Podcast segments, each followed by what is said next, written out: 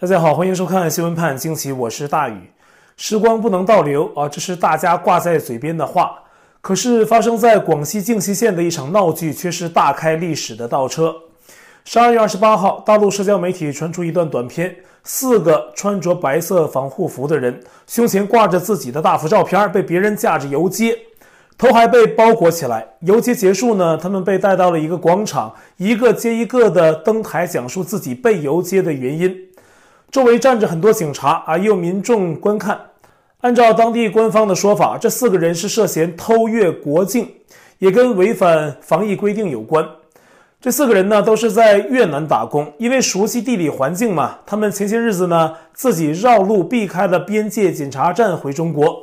其中两个人呢，还带进去了两名越南的男子。最后，这些人在开车前往广西南宁的途中被抓。因为目前中共病毒瘟疫仍在蔓延啊，当地对几个偷越者进行了严惩，就包括这个游街。咱们年轻的观众啊，可能不太知道啊，一些上了年纪的人啊，特别是在大陆的一些老人呐、应该都记得，上世纪五六十年代的时候啊，中共打压地主、资本家还有异议人士，都经常是压着他们游街。头上还得戴一顶高帽啊！游行后呢，要当着一群人的面开批斗大会。刑事犯啊，特别是死刑犯，也是经常游街示众啊。直到一九八八年，北京当局才下发指令，不允许再对已决犯或未决犯以及任何违法的人游街啊。或许是怕人们沿街喊口号带来更多的影响，所以干脆作罢。那毕竟啊，他有这个法律了，所以呢，广西的做法是触犯了法律，但是呢。这也不奇怪啊！中共官员要是按照法律办事儿，那是对党官的侮辱。党官怎么可以守法呢？守法不是一件耻辱吗？党官就应该是飞扬跋扈啊，一拍脑袋想干嘛就干嘛。说来呢，也是广西游街这事儿啊，虽然党媒的评论也认为如此不妥，那还没听说呢有哪个官员因此受惩罚啊，起码截至目前还没有人被问责。就说呀，党官违背了法律也没事儿。可是呢，只要你是中共的眼中钉啊，你不犯法也有事儿。这咱们呢就得说说香港刚发生的事件。那香港当地时间二零二一年十二月二十九号，也就是周三早晨六点多钟啊，香港当局出动了两百多国安警察，查抄了位于九龙观塘区的立场新闻大楼。这个新闻机构的六千一百万港元资产被冻结，相当于是七百八十二万美元。这是国安法生效之后啊冻结的最大一笔资金。那同时呢，最要紧的是有七个人被抓捕，那包括立场现任的署理总编辑林绍彤、前总编辑钟沛权、前董事周达志、方敏生，还有何韵诗。何韵诗大家都不陌生，是香港演艺界少有的敢于公开站出来支持民主运动，并且身体力行的艺人。在二零一九年反送中期间，他与黄之锋等多名香港民主派人士前往美国，在美国国会发言，还在联合国为香港发声啊！就连香港抗争的街头啊，也出现过他的身影。在访问台湾期间呢，他还曾在一场民主集气会议上遭遇了一位亲共人士泼墨，屡设险境啊！如今呢，在香港直接被抓捕，外界虽然感到震惊，但是这种担心呢，早已有之。何韵诗脸书管理员在他被捕之后呢，有管理员发消息说啊，我心情 OK，请各位关心我的朋友不用担心。这句话呢，听着好像是何韵诗表达坚强，但是呢，由管理员发布，而且呢，何韵诗目前是身陷囹圄，有多大的自由度呢？这尚且画问号。最典型的啊，前一阵举报中共前常委张高丽的彭帅，不断向外说自己平安，但是越说平安，外界也就越担心。都被中共控制了，怎么能让人不担心呢？而何韵诗等人被捕的指控是涉嫌串谋发布煽动刊物。香港东网还报道说，警察前往一些被捕者的住所搜查，找到了二十多篇具有所谓煽惑性的文章。但细看这些文章啊，都是什么呢？比如啊，有立场新闻对前香港立法会议员罗冠聪还有许志峰的专访。我记得美国媒体还采访过斯诺登啊，这个人呢是被美国的情报部门视为叛徒，但是呢，美国媒体去采访他，美国政府没有任何人说有问题。那虽说这个例子呢跟罗冠聪还有许智峰的背景并不搭，但是呢，我们可以清楚地看穿中共整人的伎俩，欲加之罪，何患无辞？其实最会煽动的，好像就是共产党的红媒。我们看到的立场新闻呢、都是真实的在报道，包括对反送中期间的警察暴力，跟煽动二字硬扯都扯不上关系。面对强权的压制，立场新闻不得不停止运作。在警察搜查之后啊，立场新闻发布公告说，办公室多部电脑还有部分文件被警方拿走。鉴于当前的情况，立场新闻宣布立即停止运作，并且遣散所有的员工。被捕的新闻总编林少彤也已辞职。那现在登上立场新闻的网站，已经找不到任何新闻消息，眼前只有一堵黑屏。简单的几行白色字体，却记载了最沉重的一段历史。我们很容易能看到公告中的那行字：成立于二零一四年十二月，原先叫主场新闻，后来改叫立场新闻，以香港为主场。而二零一四年呢，正是雨伞运动风起云涌之年。七年走过，这家媒体跟其他香港正义媒体一样，共同见证了香港的浮沉。但只是他暂时没机会枕戈待旦。看到邪魔倒下后，未来又充满生机的香港。啊，至此，中共实施港版国安法之后，立场新闻呢已经成为第二家被迫停止运营的香港新闻机构。立场的创办人蔡东豪目前呢也正被港共警察通缉。有消息说呢，他已经移居澳洲。那立场新闻出事之后啊，台湾总统蔡英文当天就在脸书上指出，中共当局再一次无视“一国两制”承诺。打压钳制香港言论自由，他强调民主自由是人民的基本权利，勇敢追求民主自由的过程不是犯罪，更不应该遭受不正当的对待。他说，台湾会坚定支持香港人民，呼吁世界关注被抓人员的安全，关注香港局势发展。那罗冠聪在脸书中提到，啊，这次拘捕是为日后以港版国安法控告港民打前站。而串谋发布煽动刊物啊，这种罪状已经成为对香港传媒言论自由打压的工具。不过呢，香港国安法进港，事情发展到现在，威胁的已经不只是香港人，共产党不喜欢的人可能都要算在内。有观众会问呢，共产党不喜欢的香港人，除了香港民主派，还有谁呢？你要是了解共产党，就会知道，他可不是你给他跪了，把膝盖献给他，他就喜欢你。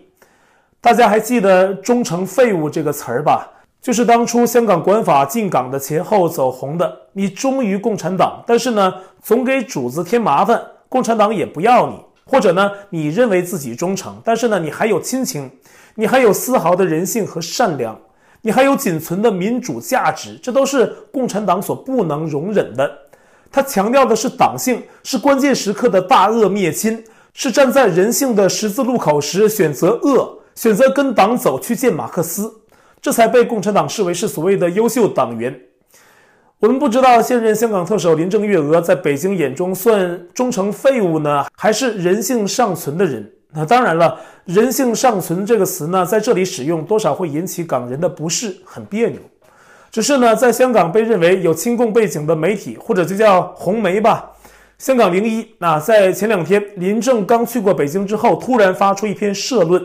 题目是香港需要一个新特首。文中对林郑从政的种种事件相当不满，批评林郑在当特首四年半以来，社会未见盼望，特首难辞其咎。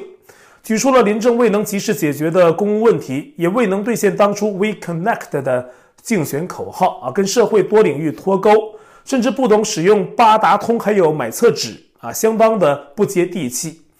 还特别提到了送中条例，宣称林郑处理的是相当粗糙，暗示林郑对反送中的爆发负有相当的责任。文章啊，因此公开喊出：我们需要一个追求社会公义的新特首。哼，在中共之下呀，说找个追求社会公义的特首，那是做梦。但至少呢，这家刊物的檄文捅破了一层窗户纸啊，就是中共当局在反送中后的今天，已经到了可以跟林郑说拜拜的时候。之前大家一起演戏啊，维持局面。那现在呢，到了该卸磨杀驴的时候了。林郑的名声不好，再让他继续当特首，中共就没法再重新包装香港，欺骗外界。办事能力也很差，民望低得可怜，各方面都不是特首的料。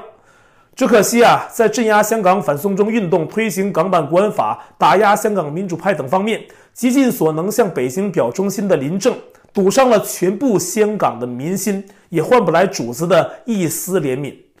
那最近这类例子啊太多了，那些所谓的社会名人任你可劲儿的舔共，到了要收拾你的时候啊，共产党绝不手软。而且呢，收拾各类粉红现在好像还是个趋势，其实呢也是冥冥中的天意。而我认为呢，这种天意是善良的，是为了让人警醒。林郑的利用价值差不多用完了啊，至少二零二二年六月，林郑特首任期就要结束。根据包括这篇讨林檄文在内的多个动向来看啊，林郑能连任的可能性确实是微乎其微。那前些日子，林郑到北京述职，面对记者有关连任特首的提问，林郑说得很含糊，说那是未来的事情。进京的唯一目的是做行政长官的年度述职，而当时习近平在北京宴请林郑夫妇，也是四年以来的第一次啊，早有人看出。当天那顿饭呢，可能不是庆功，也不是犒赏，而是送行啊！林郑走吧，您嘞。而临近二十大呢，中共在全方位做人事调整，其中必然有各种考量。与林郑类似的，新疆前党委书记陈全国最近卸任，北京说对他另有任用。陈全国名声在外面是臭得很呐，但是他治理新疆心狠手辣，应该是深得中共当局的欢心。相比林郑啊，可能还不太一样啊。这个另有任用，可能是会把陈全国放到另一个关键岗位上。不过呢，二十七号香港明报的透露，还是多少让人有点意外。说陈全国呢，可能出任中央农村工作领导小组的副组长，成为国务院副总理胡春华的副手。一个搞集中营的人转去务农啊，这个有点看头啊。那对了啊。新疆棉花种植可能是陈全国的督促，那新疆棉呢，因此得到了血棉的称呼。不知道陈全国如果真的协助北京当局整治全国的农业，是不是也会发挥点什么酷吏本色？而在新疆接替陈全国党委书记职务的前广东省省长马兴瑞，二十七号已经到任。他到新疆的首日啊，就去了天山区的固原巷。乌鲁木齐经济技术开发区等地调研，那显然啊，这些地方涉及经济、旅游、消费等领域。相关的报道也提到，马兴瑞要在新疆加强招商引资，加强物流、人流、资金流等等。啊，中共党媒也放风啊，广东是中国经济大省，马兴瑞此番到新疆啊，有加强新疆经济生产的目的，称之为所谓的新时代治疆方略。同时呢，还会延续陈全国的好多铁腕政策。这与我们此前的分析啊是完全一致的。那其实呢，中共的一切都是为了政治形势服务。东部沿海目前处在第一岛链的包裹之中，而且未来一旦有任何战事，东部的经济区啊可能会受到重大影响。中共这是想在新疆另辟蹊径，进一步打通与中亚以及更西边的好多国家的经济往来，包括俄罗斯。那当然了，也包括塔利班啊，想留一个活口。但是呢，人算不如天算，中共不受待见的程度啊，想必很快也会严重影响到西域国家对他的观感。而且呢，有一条铁律，跟中共如胶似漆的，不是弱国就是流氓国家，之间没有真的友谊，只有利益交换的现实。刚才我们介绍了林郑和陈全国这两个中共体制内人物的，接下去可能截然不同的走向。那么还有一类官员要面临中共的直接清洗和整肃。而大外宣多维网今天刊登了一篇文章啊，提到说，近来呀，主动投案的体制内官吏越来越多。说十九大以来的大概四年的时间里，到最近江西省人大常委会副主任龚建华，那中共也有十名副省部级及以上的高官主动投案。那文章提出了相关原因呢，有如下几点啊：第一，十八大之后啊，中纪委公布了社会监督举报流程。给一些人举报问题官吏很多方便，包括提供联系电话、地址等等啊。第二，周永康、郭伯雄、徐才厚等相当高级别的官吏一一落马，也在中共体制内起到了杀鸡儆猴的作用啊。第三，建立大数据监视官吏的一举一动，官员很多私人活动都要上报数据库，中央看过去是一目了然啊。就说呀，当局监视普通民众是满街摄像头。其实对体制内的人士啊，做法也有相似的味道啊，就是对官员呢也搞大数据的监视。比如十九大之后啊，中共纪检系统建立了大数据平台，每个人的诸如房产、存款的流向、是否公车私用、审批资金是否到位等等，都在大数据平台之上。当局想抓住所有官员的小辫子，好便于统治。那么第四，就中共啊也在进行倒查，就是翻官员的老底儿等等这些原因吧。所以中共大外宣媒体就说啊，这都导致中共高官自首投案的事越来越多，特别是有的高官一旦发现自己失去了靠山或者站错了队啊等等，面临被整治，那他心里承受不住，就只好投案自首。难道中共这么做是为了廉洁吗？啊，显然不是啊！大家都知道，早年在中国就有这么一句话：不反腐亡国，反腐败就亡党。还有就是让中共官员站一排，隔一个枪毙一个，有漏网的，那全都枪毙呢？那开枪的那个人最后谁去治他的腐败呢？所以啊，中共目前对官吏的这种监视是出于政治安全的内部维稳，也是为了满足内部权力斗争的需要。把别人的辫子握在自己手里，这样当老大的啊才觉得放心。但是反过来讲，在这种高压统治之下，这种制度也在反噬中共本身。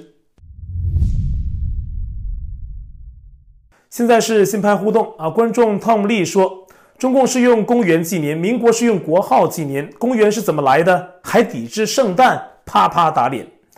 其实啊，中共想搞所谓的民族主义，包装执政合法性啊，最有效的办法是叫自己海外的亲属回国啊，公开在媒体前烧掉自己的外籍凭证啊，这一点呢，一定会让小粉红们又高潮一波。观众向上倾斜四十五度说啊，中共的死敌是美国，可中国人最爱移民到美国，中共眼中的大哥俄罗斯，可是中国人呢，却不怎么愿意留学到俄罗斯。中共说台湾是同胞，可天天喊打喊灭的对象就是台湾。中共不许人民谈民主，可是中共却自诩是全过程民主，很经典啊！谢谢这位观众。一位没有留名的台湾观众留言说：啊，中共近日确诊两百零九例，以及西安封城，对比台湾五月疫情爆发，五月及六月每日确诊四百到五百多人都有。结果台湾也没走到封城这一步，只有半封城，严格限制人员聚集及外出一定要戴口罩而已。那最后台湾呢，一样能够清零。那两相对比下来呢，封城的做法真的不见得是最有效的啊。是的啊，这么严厉的封锁在西方社会也是有争议的。另外呢，中共公布的感染人数本身也饱受质疑，他最擅长隐瞒。观众 Cecilia 留言说：“那大宇您好，十二月三号。”墙内的宗教事务局颁布了《互联网宗教信息服务管理办法》，对信众和宗教活动进行进一步的严重打压。我朋友是佛教徒，说现在他们线上的聚会不许念经，连合掌也不可以。我是基督徒啊，很多牧师讲到的公众号都被封了。末世的寒冬啊，中共对待所有的信仰都是一样的，只要在他控制范围之外的都要进行打压，他就是恶魔嘛。今天的节目咱们就到这里啊。最后跟大家分享一个消息啊，是关于海外的新唐人和大纪元媒体。十二月三十一号，美东时间晚九点，新唐人和大纪元的 YouTube 频道会有三个小时的二零二二跨年直播节目，内容很丰富，包括经典的纽约时代广场跨年倒数直播。那为什么说这个节目呢？因为我和另外某几位 YouTube 主持人也会在其中有个有趣的小节目。欢迎大家届时关注啊，一起迎接新年。好，我在 Telegram 上面的官方公告群是 T.me 斜线大宇 News，观众讨论群是 t w 斜线 x w p j q 下划线 us，节目信箱是 XWPJQ IGmail dot com 还有我的会员网站网址是大宇 u s dot com，也欢迎您订阅本频道并点击小铃铛获得节目发布通知。那感谢您的收看，我们下期再会。